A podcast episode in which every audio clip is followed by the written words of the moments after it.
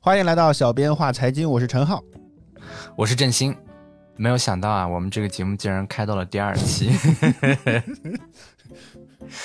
上一期节目发了之后，其实就是我我也有反响相当强烈，是吗？密切的在关注这个点赞和评论，后来发现嗯还行，也不知道是大家太客气了 还是怎么着。我看群里反响也还不错。对，所以，我我们这一周压力就比较大，就说哎呀，一定不能比上周更差，所以我们就一直在。尽可能的完善这个稿子，然后希望给大家去这个更好的去梳理一些关于板块这些的基本面上的一些内容啊。请问今天哪个板块会落入我们的视野当中呢？嗯，那这一周呢，其实整个市场来说，按照徐老师的话来说，它其实属于一个回调的状态的嘛。那我们就呢，在这个什么矮子里面挑将军这种感觉，然后我们从中发现了，哎，就是徐老师周二还是周三也提到了，就是白酒的这一波的行情。嗯。嗯，那其实白酒这一波的行情，我们主要把它归结为什么呢？其实就是一个假期需求啊。嗯，因为这个春节嘛，春节它自然就会迎来大家的一波返乡的这个什么送礼呀，什么女婿上门啊 之类的，走亲访友都会少不了哎，少不了这个聚餐。聚餐的话，咱们中国人的饭桌上肯定就是少不了白酒这样东西。嗯，我们根据这个国家税务总局发布的这个增值税发票的这个数据，也可以看出来，说今年春节假期全国消费相关的行业销售收入跟上一年相比的话，增长了约百分之十二点二。其中酒水饮料的商品需求非常旺盛，酒、饮料和茶叶的销售收入同比上涨了百分之十八点七。与此同时，电商平台的数据也可以印证这一点。饿了么平台的数据也显示，国产白酒的订单月环比增长百分之超过了两倍。叮咚买菜平台内年货节期间白酒销量同比也提升了约百分之一百七十八，可以说这个销售数据是非常的喜人呐，所以上涨也不奇怪了，对吧？对，主要是因为疫情放开，大家终于有机会可以这个，可能好多人就是两年还都没有回过老家，对对吧？因为很多年轻人出来打工还没有回去，这次终于是有机会能够，呃，相对来说大规模的去这个团聚一下，大规模的团聚，两万人的见面会是吗？对，相对来说，我们终于有机会来这个聚会，来消费这个白酒。对，所以这波的这个白酒的需求，我们觉得主要还是因为这个春节假期，然后带动它的需求上涨。嗯，那你你你过年今年回家有没有买酒之类的呢？我必须要送酒，因为我爸就三大爱好：抽烟、抽烟、喝酒、钓鱼。烫头倒没有，但是钓鱼这是我爸三大爱好，所以每年买酒算是一个。必修课，但是你知道我在买酒的时候有个非常大的问题，就我在电商平台上搜白酒，会出来可能十几个品牌，但是呢，就是具体之间买什么，我其实是一个非常纠结的问题，我不知道这个 A A 品牌和 B 品牌到底有什么样的区别，所以到最后我就觉得就是 闭着眼睛胡买，先随便买一个就好了，类似于这种感觉。嗯，但是但是这个主要的问题还是在于预算方面，就是预算给的不足，所以说呢，你这个选择就是在这个。选择上就会比较艰难，嗯，但其实如果你预算给的足的话，像我们的这个高端酒企啊，我们这个根据天风证券的这个研究的报告上面，他把这个高端酒企就只分给了三个牌子，一个呢是这个贵州茅台，还有一个五粮液，还有一个泸州老窖，所以其实如果是。这个顶级的这个品牌的选择，其实也就是这三个而已。那除了这个高端酒企之外呢，在这个中端酒企，也就是他们所谓这个次高端酒企，这个里面的话，它的这个整个的这个。品类就会比较，就是品牌就会比较多了，然后包括我们的这个什么汾酒啊，嗯，然后还有什么这个洋河股份啊，什么洋河蓝色经典，对对对对对，没错没错，你看广告没少看啊，这个。对，还有什么水井坊啊、酒鬼酒啊、什么口子酒啊，还有什么金世元，这些也都听过。但是你看这个终端的，相对来说这个品牌就比较多一些，可能大部分的这个品牌也都聚集在这个中档消费这样的一个水平，因为这可能也是大家主流的一个。就是普通老百姓正常情况下消费的一个水平。嗯，那中低端呢？哎，中低端呢，就可能就是我们这个日常打工族中午吃饭的时候可能会这个喝一点的。比如说我们的这个北京有这个牛栏山二锅头，这个相信大家不少人也知道。嗯，哎，河北呢还有这个衡水老白干，嗯，这两个是我这个听的会比较多的一些。其他像金种子啊这种，还有伊利特，倒是也有所耳闻，但是好像可能不是特别的熟悉。就有些酒，它可能是地域性的，对，就它可能是在某一个地区销售非常好的。嗯，你可能比如说这个南方可能就不怎么喝这个牛栏山二锅头这种的，对，它可能就就是在北京啊、北京周边的这些，它就会流通的比较好一些。而且我记得之前。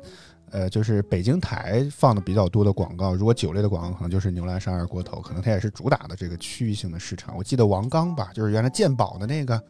啊，他好像是他有代言过牛栏山二锅头，他的广告我印象当中是有见过的。嗯，就是说，对于这个白酒板块，其实我们大家一直来说都是比较关注的，它也是我们可以说是市场炒作的一个热点吧。那究其原因，大家为什么会愿意关注这个白酒板块？应该可以叫古坛常青树了，对不对？对，但大家关注它的原因其实无非就是两个嘛。首先就是它的成本很低，第二就是它利润率非常高。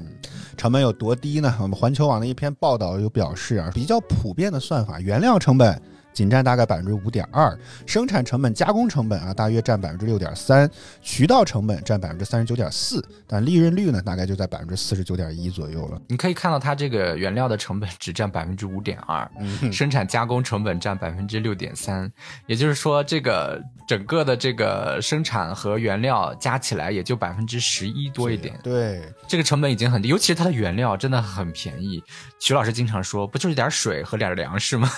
就说只有。这两样原料，但是我看网上有报道说，酿造这个东西也没有非常的简单，说五斤粮食可能才能产一斤酒啊。对，但是就说粮食你再贵又能贵到哪里去的？它是一个基础的这样的一个作物嘛，对吧？就是它的价格一定是不会是很夸张的这样的水平。所以收来的这些粮食，哎，经过了酿造之后，摇身一变变成了酒，这个东西的净利润就高到。令人算是比较震惊的地步了。对，我们可以看到这个三家这个头部的这个酒企，他们的一个财务数据上都可以看出来，他们这个利润率非常的高。像净利润率的话，泸州老窖的这个二零二一年这个第三季度的这个净利润率达到了百分之四十四，然后呢，这个五粮液呢达到了百分之三十六点五五，然后贵州茅台更是夸张的达到了百分之五十三点二。谁不羡慕？这个水平是相当恐怖。谁不羡慕？就问问谁不羡慕？对，所以就是大家为什么会关注它，就是因为你看，就是它投入少，然后它利润又很高，嗯，那大家就自然会觉得，那当然就是对于一家公司来说，我生产成本不需要那么多，但是我的利润率又很高。这最关键是盈利能力，他们也非常的突出，这当然是一家好企业了，对不对？对，所以这就是为什么白酒板块一直受到大家的关注。但是你要说白酒它作为一个消费品。我们如果想要长期的看好它的话，一个消费品最重要的一点就是说大家要消费。对呀，没错，得有人买，对，就是它一定要有消费。就是你的利润率再高，但是你卖不出去，这样也是一个问题。嗯，所以我们今天就是想要跟大家聊一聊，就是我们如果从长期来看，我们顺应着现在的这个趋势去发展的话，我们当前的这个白酒的这个板块里面，所有这些企业，他们在长期面临着哪些问题，以及他们对于这些问题又提出了自己的什么样的一个解解决方案？呃，首先我们觉得刚刚也看到，其实大家在电视上能够看到了一些广告。呃，就是会比较多的那些大的品牌，他们虽然推的很多东西都是那些可能高更高价格的一些千元的酒，或者说是可能更高端的一些酒的品牌，但事实上呢，这些酒主要是用来立品牌的，他们并不是用来走量的。根据我们看到的一份调查数据报告显示，千元的高端酒是用来立品牌的，三百到六百块钱呢才是营销的流量蓝海，而百元酒才是用来抢市场的。其实主要千元酒它的竞争相对来说没有那么激烈，最主要的原因就还是头部的品牌就是那几个。如果你中部的品牌卖到那样的价格的话，一来就是消费者可能完全不接受，这可能是一个非常重要的原因，就可能他们也。不太敢的去，不太不太敢去往这个上面去尝试。你比如说，就像小米，它是一个主打性价比出身出身的这个企业，嗯然后呢，它现在也在非常艰难的想要把自己的这个销售的单价给拉上去，但是整个其实也是面临着挺大的这个压力的嘛。嗯哼，对，所以其实就是对于中部酒企来说，他们确实是只能在这个就三百到六百这个普通老百姓都消费得起的这样的一个价格区间里面，竞争会比较激烈一些。我觉得主要原因是大家其实自己消费，像我们刚刚说的，如果真是自己喝，不见得就会没事儿来一瓶飞天茅台这种的，我觉得可能性不大。大部分人可能还是觉得可能稍微好一点，买个三百到六百块钱一瓶的这种酒，啊，如果自己喝的话，可能会价格就是可能到百元啊这样的级别，就是自己喝而已啊。嗯，对。那所以说，你这个竞争这么激烈，大家就需要什么投广告？我们这里有一份这个三大高端白酒厂商的销售费用的一个数据统计的啊。嗯，对，在二零一六年的时候呢，这个贵州茅台的销售费用大概花了十六十六个亿，然后呢，五粮液花了四十六个亿，将近四十七个亿，然后呢，泸州老窖呢是花了十五个亿。但这个投入的这个数据到二零二一年呢？这个贵州茅台已经变到了二十七个亿，然后五粮液呢，这个增幅也非常夸张，已经变到了六十五个亿。泸州老窖呢，也已经提升到了三十五个亿。可以说，贵州茅台差不多在五年期间，基本上差差差快快翻倍了，差一点就要翻倍。当然也是可能也是因为它基数比较低一些，所以它这个数据增长会显得比较夸张。泸州老窖五年期间是彻底翻倍了，然后五粮液大概涨了百分之五十，所以各家企业在投入上都还是蛮狠的。对。就不仅仅是这个在费用上我们可以看出来，还有一个非常非常直观的可以看出来，这个酒厂现在的竞争有多激烈，就是我们今年春晚的这个酒类酒类产品的植入和投放，相当夸张。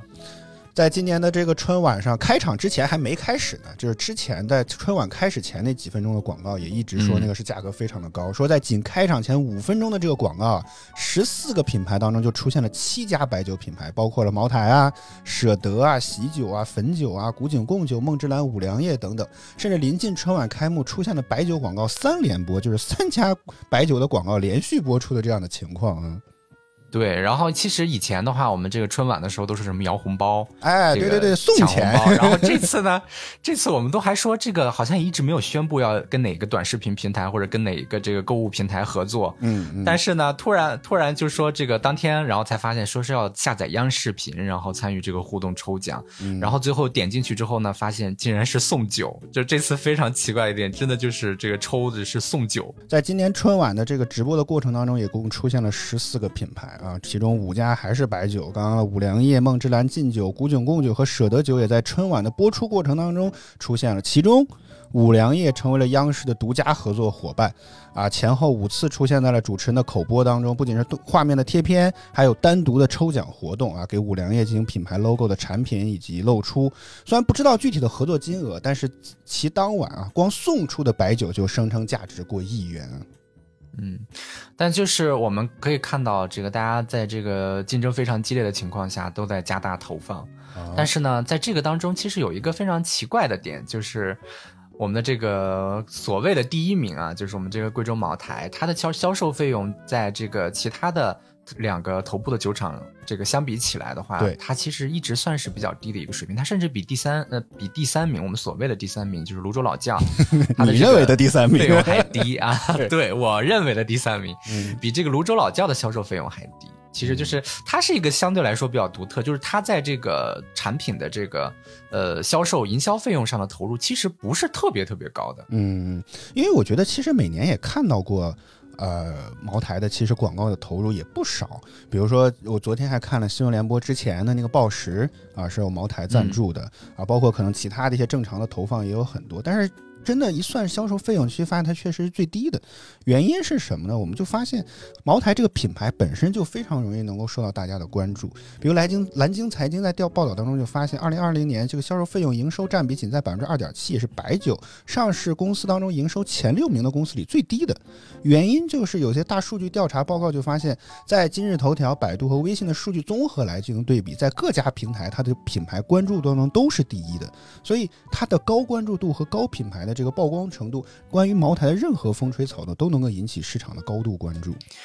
对，就是它在老百姓心中的这种品牌影响力其实相当夸张。你说起白酒，没有人不知道茅台；你说起什么大学，没有人不知道清华北大。其实就是这个，它就有这样的一种感觉。对，就是你一说起每某一个品牌或者某一类这个东西的时候，我们总能会想到这个。品牌影响力最大的，它就是那个白酒这个里面品牌影响力最大。当然，可能很多人都没喝过，包括我也没有喝过茅台。但是我们都听说过。哎，我们一定是从小到大都从小听到大，但是没有喝过。从小听到大，对对，就是可能就是有这样的问题。但是就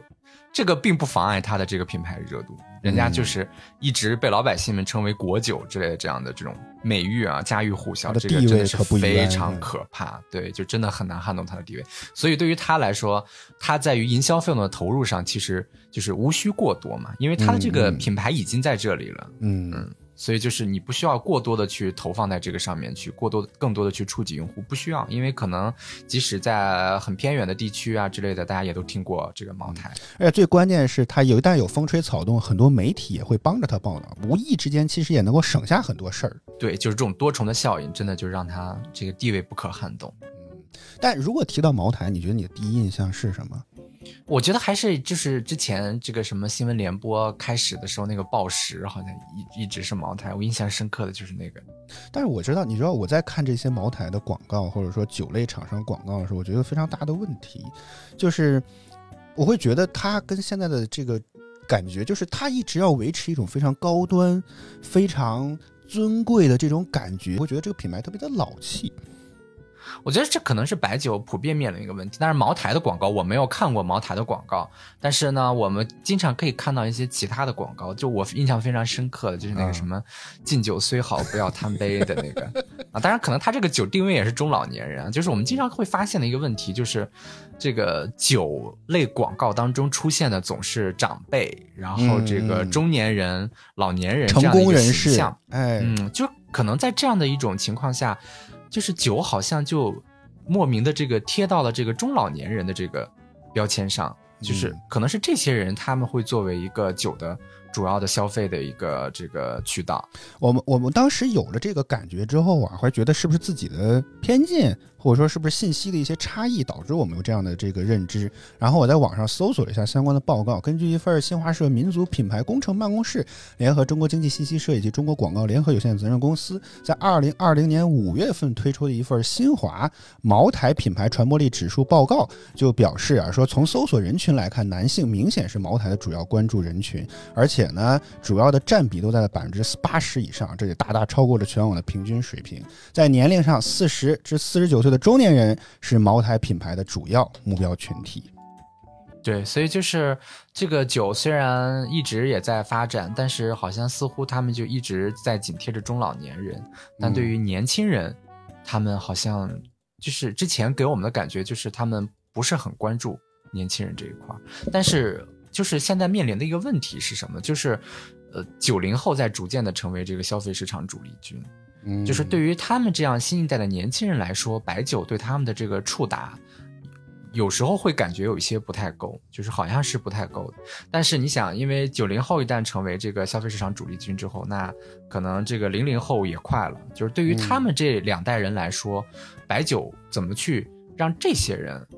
吸引到他们？让他们也去消费白酒，这可能是他们面临的一个比较大的问题。嗯，当然这个主要还是跟这个一方面是他们对于年轻人的这个触达，或者是对于年轻人的这个洞察不够；另外一方面可能就是九零后、零零后他们跟过去的七零后、八零后他们的这种生活方式啊、社交方式啊，都产都产生了一些变化。哎，你比如说喝酒吗？你先说说你喝酒吗？我我喝，但是因为我主要是会有酒精过敏的这个问题，所以就是代谢不了酒精，然后。呢，这个就一般情况下，我只能喝度数很低的那种果啤。我们以前，但现在人家叫调制鸡尾酒，现在换了个高大上的名字啊。对，现在叫调制鸡尾酒。然后呢，其他的话基本就不喝，甚至我是喝啤酒都会脸红。所以就是一般情况下，白酒就更不可能去喝了。所以我其实是不消费白酒的。嗯，像我更是什么酒都不喝。对，但其实主要的这个交际的方式也在变化嘛，就是九零后他们。可能会去酒吧，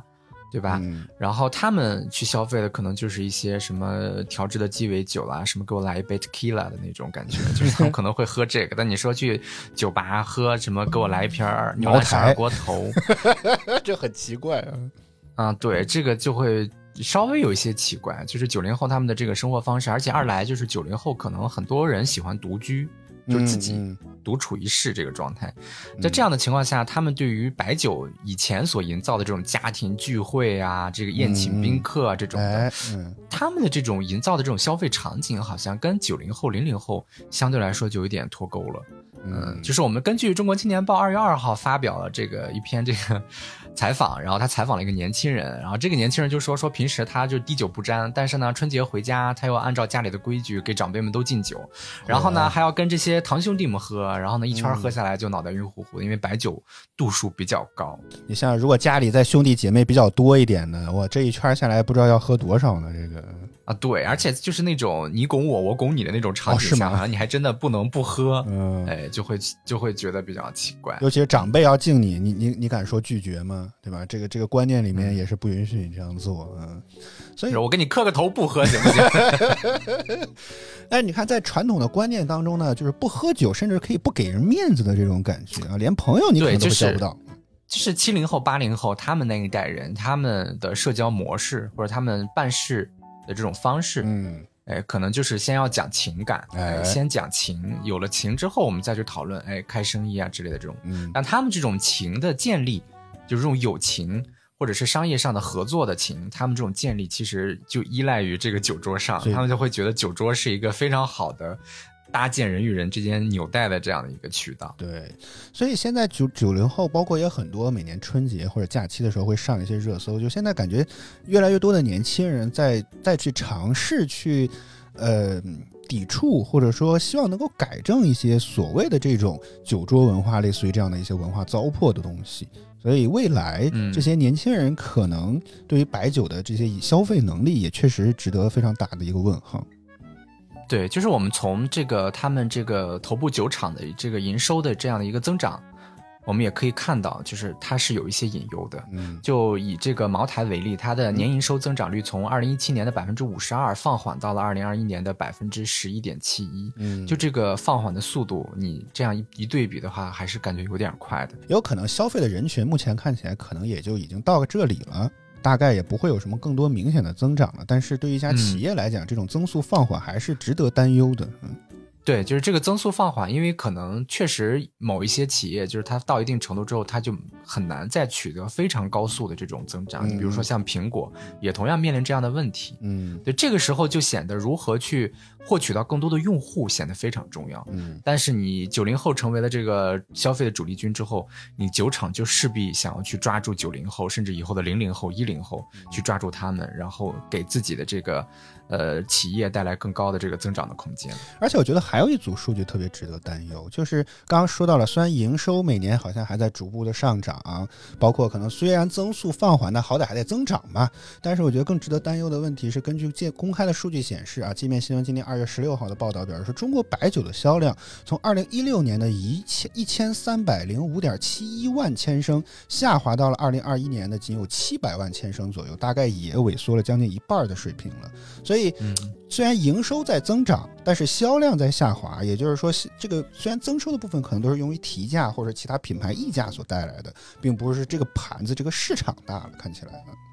嗯，对。另外一方面，其实就还是我说的嘛，大家的这个呃社交的模式和习惯都在发生变化，可能对于白酒的这个呃依赖度会逐渐的降低。嗯嗯，这个也是他们面临的一个比较大的问题。刚刚我们提到了年轻人，可能就是现在很多企业或者都在瞄准未来嘛，争夺下一代年轻人。但年轻人对于酒类或者说酒水饮料的消费，他们到底喜欢什么呢？我来找网上找到了一份报告，大概就是十六个字，四组关键词，分别是多元细分、新潮尝新、香甜果味儿。和健康微醺，我觉得健康这个能被提上来，这个非常奇怪。我觉得以前喝白酒人从来没想过健康嘛。就是对于年轻人来说，他们因为你想，就是他们周末啊，可能大家一块儿，呃，出去吃吃饭啊，然后或者在家里这个小酌一下，但他们好像不希望喝到这个晕晕乎乎，甚至或喝断片儿。对，好像这种这种大家就。不太越来越不太接受这种情况，嗯，那又要消费它，但是又不希望因为喝酒导致自己完全断片儿或者是喝醉了，那可能大家现在追求的就也是炒起来的一个概念，叫健康微醺嘛，这样就其实就是像我说的以前的果啤，但 现在人家叫调制鸡尾酒，嗯。啊。然后除了这个之外，他们会这个融合一些什么新的这个水果的味道啊之类的，让它这个口味上也不迎合更多的人群，不再是以前哈这个很多人喝酒就只有辣的这种感觉，热辣辣的那种感觉，喝啤酒也是说不出来的一种什么样奇奇怪怪的这种味道。嗯，现在会把感觉像酒类变成往朝着饮料的方向发展的这种感觉。对，其实主要还是我们之前说的嘛，就是大家的消费场景、消费习惯都在变了。嗯，但是就是如果说你要说这个七零后、八零后这个。在酒店里面的大饭桌谈事儿，然后摆上了那一堆这个什么，呃，调制鸡尾酒这种 易拉罐装的，就是就是你对他们来说，他们就会觉得这比较怪。但你要对这个九零后来说，他们会觉得这是他们比较推崇的一种方式。就所以就说嘛，这个这些新的这个，就是既然这个九零后、零零后他们这对于这种消费的场景或者他们消费需求发生了一些变化，那这些酒类的品牌就想就开始要想办法怎么样去迎合到。这些九零后他们的这些需求，尽可能的去吸引他们过来。所以说呢，他们就从这个营销策略上就开始做了一些调整。嗯，首先呢，其实他们在产品形态上就已经开始做调整了。比如说茅台，好像之前有推出那种小瓶装的东西。有，我今年春节回家的时候，我也看到一个挺高端的一个酒。你春节回家的时候，就是刚一开始买了一个酒，说，哎，好像是泸州老窖吗？还是汾酒？我忘了。反正挺高端的一个酒，好像是汾酒。然后一看说，好像是这个。很便宜的一个酒，但是呢，这个价格挺大，哎，呃，就是很便宜，但是那个牌子又特别大，然后只要两百多块钱，就是汾酒，我记得，就是说，结果呢，呃，仔细看了之后才发现，它是一个什么一两装的那种，一百毫升 就一百毫升啊，二两二两啊，二两装的那种，所以差点就丢人丢大发，可能就是揣到裤兜里就能带走的那种。因为它从宣传图上来看，它跟正常的白酒没什么区别。所以我就误以为我说，哎呦天，两百多块钱能买到这么高端的酒，那今天回今年回家拜尔有面子是吧？结果没想到，对，那这个可能就符合年轻人所谓的这种小酌一杯，他们这样的一个需求。嗯，除了在这种包装大小的上面去做调整的话，他们也在这个什么联名上面。也在尝试做一些，像一些文创产品，经常很喜欢联名啊之类的，跟一些火热的 IP 之类的。然后酒呢，也开始去尝试，我们也能能不能做这种联名啊？就比如说这个，呃，喜酒它有一个广州塔酒，嗯，因为广州塔小蛮腰的那个建筑物嘛。对对，他做了一个这样的造型，然后做了一个这样的联名产品。嗯啊，除了这个之外，还会搞到现在非常热点的一个什么元宇宙啊啊，什么会搞一些数字的酒证啊，什么藏品啊之类的，就 NFT 让年轻人东西。对，就让大家不仅喝，然后还有一些这种新奇的这种体验，真的这种感觉。对对，所以他们在这个产品的这种形态上面就做了一些调整。除了这个形态上去做调整。另外一方面就是说，他们在想，就是我为什么要被白酒这个东西给框住呢？哦，我们能能能不能直接突出这个品类呢？哎，就好多酒厂也在想办法，是不是可以突出这个品类？既然说年轻人好像对白酒本身就没有那么喜欢，那我们能不能就做年轻人喜欢的东西呢？就是你喜欢什么，我就做什么就好了啊！我不拘泥于你一定要消费我的白酒，嗯，那我可以把我的白酒的这个概念，或者把我的这个原料。植入到你们喜欢的产品当中去，嗯，就不简简单单只是一个形态上的变化，就是直接就产品跨界了这种感觉。所以可能茅台冰淇淋就是在这种情况下应运而生的产物。对，大家可能今年就是去年应该是大部分人应该都听说过，就是茅台开始做冰激凌了。哎，这个事情我我网上搜了搜，我没有想到这个东西卖的还挺贵。我在淘宝上搜的这个茅台冰淇淋啊，是这个券后的价格。一一一小盒也得一百二十五块钱，你觉得你会买这个东西吗？呃，我我有可能，但是呢，为什么呢？就一定是非常猎奇，但我可能对这个东西也没有那么猎奇，所以不会买。我觉得大部分去买它的可能也是抱着一个好奇的态度，想要去尝试一下，就是这个口味跟。冰激凌融合起来到底是什么样的味道？我我查了一下它这个生产说明的一些产品介绍啊，七十五克这么一小杯冰淇淋当中大概含百分之二的五十三度贵州茅台酒。我 的天哪！就这样卖一百二十五块钱，顺丰包邮。我的天哪！嗯，但就是很多人会以为说这个，哎，他们做这些产品是不是就只是小打小闹一下，或者搞一个热点啊，搞一个大新闻啊，想要吸引大家的一些关注啊？这，但我觉得对于茅台来说，它似乎不需要通过这样的方式来提升它的这个品牌的传播度。因为我们刚刚也提到了，嗯，就是有说过。嗯，但是我们根据这个贵州茅台它自己官方微信公众号发布的文章啊，里面就说说这个。茅台表示，自从二零二二年五月二十九日茅台冰激凌上市以来，线下已经布局了十六个省份，甚至开设了旗舰店十九家。然后线上呢，也布局了二十五个省份，大概有超过三百四十万人购买和品尝过茅台冰激凌。预计二零二二年，它的整个的营收就在这一块的营收可以达到二点六二个亿。看起来是尝试的人还是蛮多的，三百多万人呢！我的天哪！嗯，就以后送长辈就是带一箱冰激凌去。长辈一边被那个冰激凌击到牙，然后一边是喝酒，最后就啊。这种感觉，茅台为什么要推出冰淇淋呢？他们自己其实也就是雄心壮志，已经了如了，这个就是表示的已经非常的这个明确了，就是说希望能够培养更多的酱香型的用户，而酱香型户呢，就是茅台的高端产品必备的。茅台集团党委书记、董事长丁雄军在会议上就明确表示茅台的雄心，他表示，茅台冰淇淋不是简单的消费商品，而是一个战略级的产品。目的就是为了培养年轻消费者茅台酱香的口感，从而推动品茅台品牌的年轻化、时尚化的重要抓手。抓住年轻人，就是抓住茅台的未来。所以，二零二三年也是极为关键的一年。作为新生的产品，茅台冰淇淋正在处在开疆拓土的重要阶段，不进则退，必须要做好一场打硬仗、打胜仗的准备。嗯。对，所以就看各家这个对于进入这个吸引年轻人的这个决心都还是有的。他们就是觉得他自己也意识到这个问题，对，一定要想办法去吸引年轻人，让年轻人去消费我们的产品。因为说到底还是我们之前说的，你一个消费产品一定需要有人来消费。嗯，那对于这个生活的方式啊，还有这个家庭的形态都发生变化的这个九零后、零零后来说，对于他们这些酒厂就一定要做出一些调整来适应。零零零后和九零后，他们这种新的这种变化，除了他们在营销策略上的这样的一个变化，他们也在这个营销的渠道上，也试图着如何能触及到更多的年轻人。哎，就是在这个植入上面啊，或者在一些这个广告投放上，尽可能让年轻人多看到他们这些广告，通过这种炒话题也好，炒场景也好，哎，就是年轻人的 emo 啊之类的各种各样的话题，尝试着去炒，就是年轻人在哪，他们就要去哪。就简单来说，对，就是我先做出你喜欢的东西来，然后呢，我还要放到你喜欢去的地方去，对，让你知道我有这么一个你喜欢的东西，然后呢，你就去来消费。所以他们其实这个，在这个什么小红书啊，因为微信的话，它其实属于一个全年龄段的人可能都会在的，所以它相对来说可能很难去分出一个呃主要的这个用户群体来。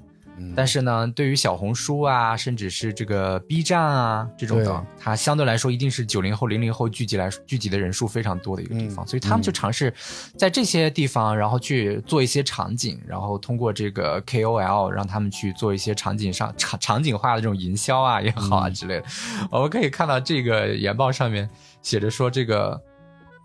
知乎、微信、抖音，然后他们营造了一种送礼的场景，然后呢，在小红书上呢，他们就。营造了一个一人独酌的场景，其实就很符合九零后他们现在的这样的一种生活的方式，就是一人独居。哎，我自己只要开心就好，啊，我不喜欢出去社交，我不想要一堆人在那里好吵，我就觉得自己在家里非常安静的。以前是拿着一杯红酒，现在是拿着一拿着一口茅台，或者拿着一杯 泸州老窖，看上一部电影或者看一集美剧，这样哎，通过营造这样的场景和方式，来试图去打动更多的年轻人。对。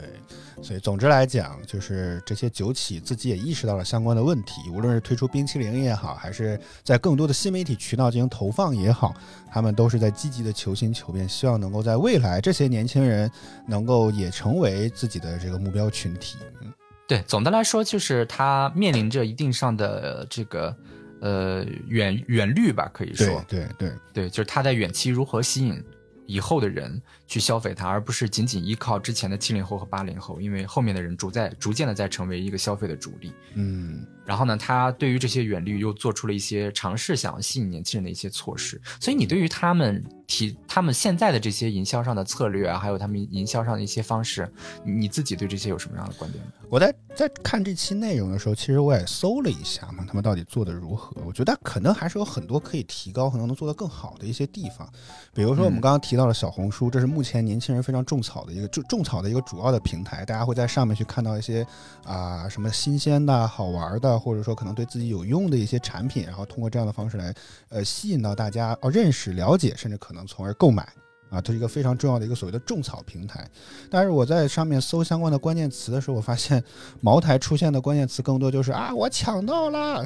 我帮忙代购，就是它跟好像整个平台的调性其实差距的比较多。大家自发分享的内容本身也跟产品本身似乎没啥关系。但如果你去搜一些现在比较符合年轻人，就像你刚刚调的所谓的现在叫预制鸡、预调的鸡尾酒之类的，我搜了某品牌的，它就会出现了很多什么十六种果味的评测，哪种更好喝啊，嗯。然后可能比如说啊，拍一些非常精美好看的这些照片儿，哎，这才是应该符合这些呃所谓种草平台应该有的内容，而不是代购 代抢啊，我抢到了这样的内容，就是对我本身去吸引我去购买没有什么太大的推动作用，而且包括他们自己在官方微博和微信发的这些很多的内容，我觉得也是值得商榷的。就是你打开贵州茅台的官方微信公众账号，你会发现特别像在关注了一个某个地方政府的公政政务账号，就是好像本身内容上来讲也很难去让我觉得提起什么兴趣去关注它。嗯，所以总的来说，对于白酒来说，抓住年轻人就是抓住了他们的未来的成长，就是很很高兴可以看到的一点，就是他们真的现在在为了抓住年轻人做出一些努力。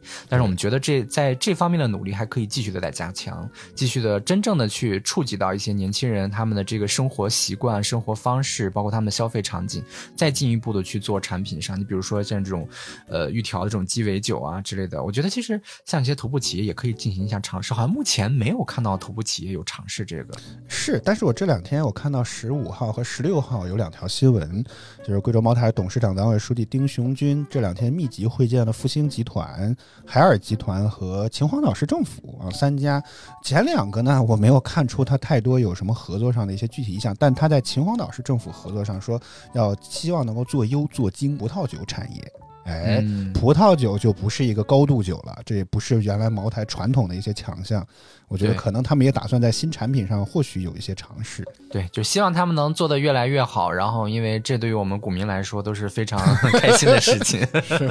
我们很多买了这些酒类的一些股票的，可能都是非常乐于的看到他们在做这更多的改变，吸引更多的年轻人，对为未来的成长创造更大的空间。嗯，呃，但最后呢，还是要提醒大家，这个适度饮酒。我们整篇都在聊让如何让大家喝酒，如何让更多的人喝酒，但是呢，还是要提醒大家，就是一定要。健康为主，适度饮酒。嗯嗯，就是如果大家对于白酒的品牌有什么你们自己的看法，咱们可以可以在评论区分享一些你对白酒的一些看法，或者对某一些品牌的一些看法之类的。嗯，我们也都会看大家的评论。嗯，好，如果觉得我们做的还不错的话，记得给我们点赞，也可以在评论区说一说你的想法和看法。那我们今天节目就到这里吧。嗯对，每周一每周一到周五都有徐老师的这个日常的这个市场点评，还有这个理论分享，大家多多关注。好，我们今天就到这里，我们下期再见，拜拜。拜拜。